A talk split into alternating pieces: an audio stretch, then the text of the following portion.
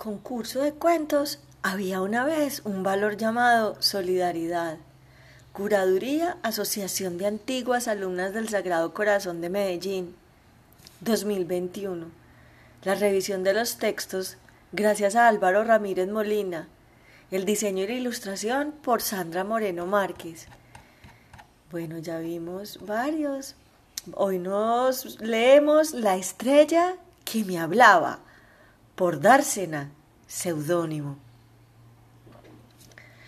Pertenezco a la sociedad del cansancio, donde los días que guardo en mi memoria reviven el sentido de la repetición, del sinsentido.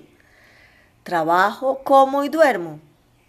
Los viernes me encuentro con mis amigos y los fines de semana acudo al abrazo de mis padres de avanzada edad.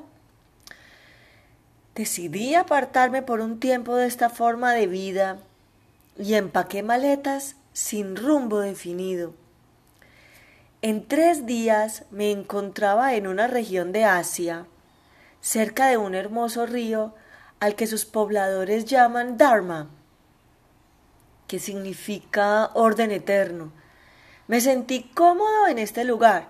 Empecé a recorrerlo y percibí por primera vez que no es suficiente estar en el mundo sino en el lugar. Llegué a un cementerio, en medio de un bosque natural, y me acerqué a leer las lápidas.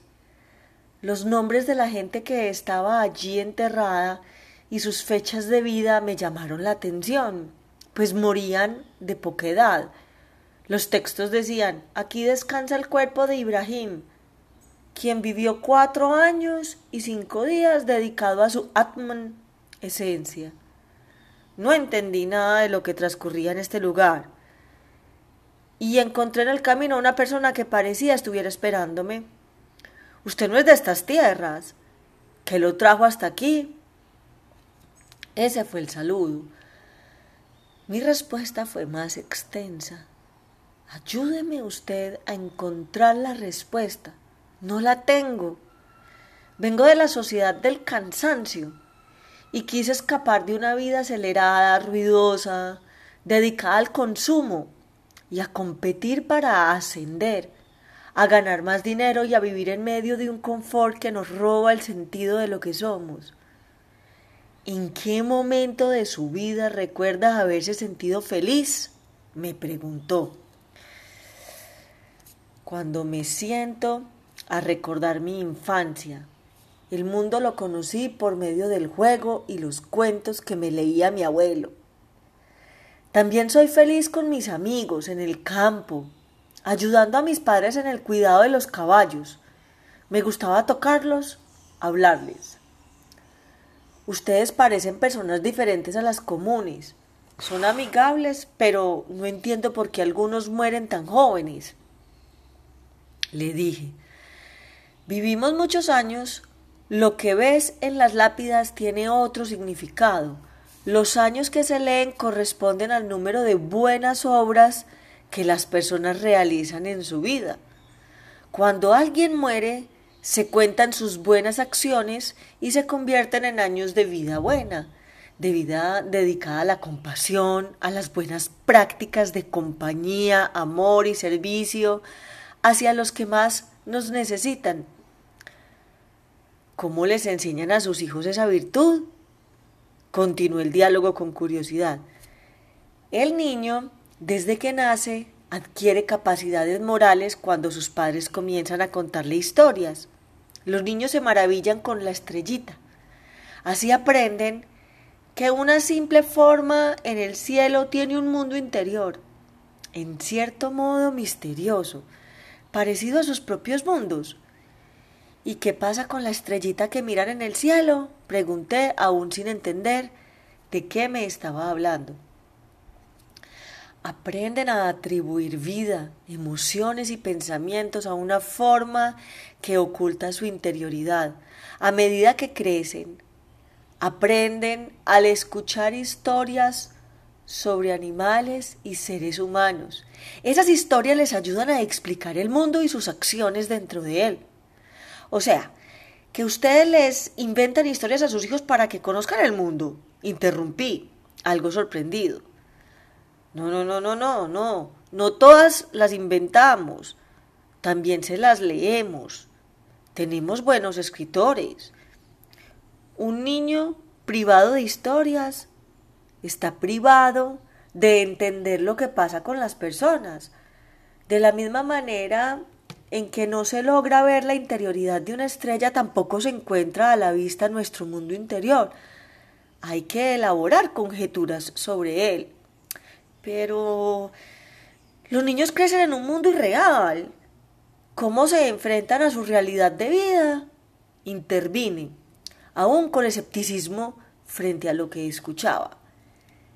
Sin esta experiencia temprana sería difícil entender las emociones, sentimientos y pensamientos, porque con la imaginación narrativa los niños entienden que los seres humanos y las criaturas somos como las estrellas.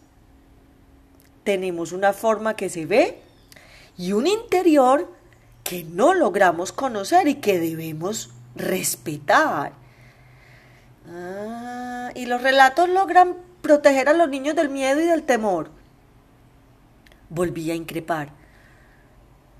Nuestros relatos son la vida y se convierten en un recipiente de esperanza, y de confianza para nuestros niños.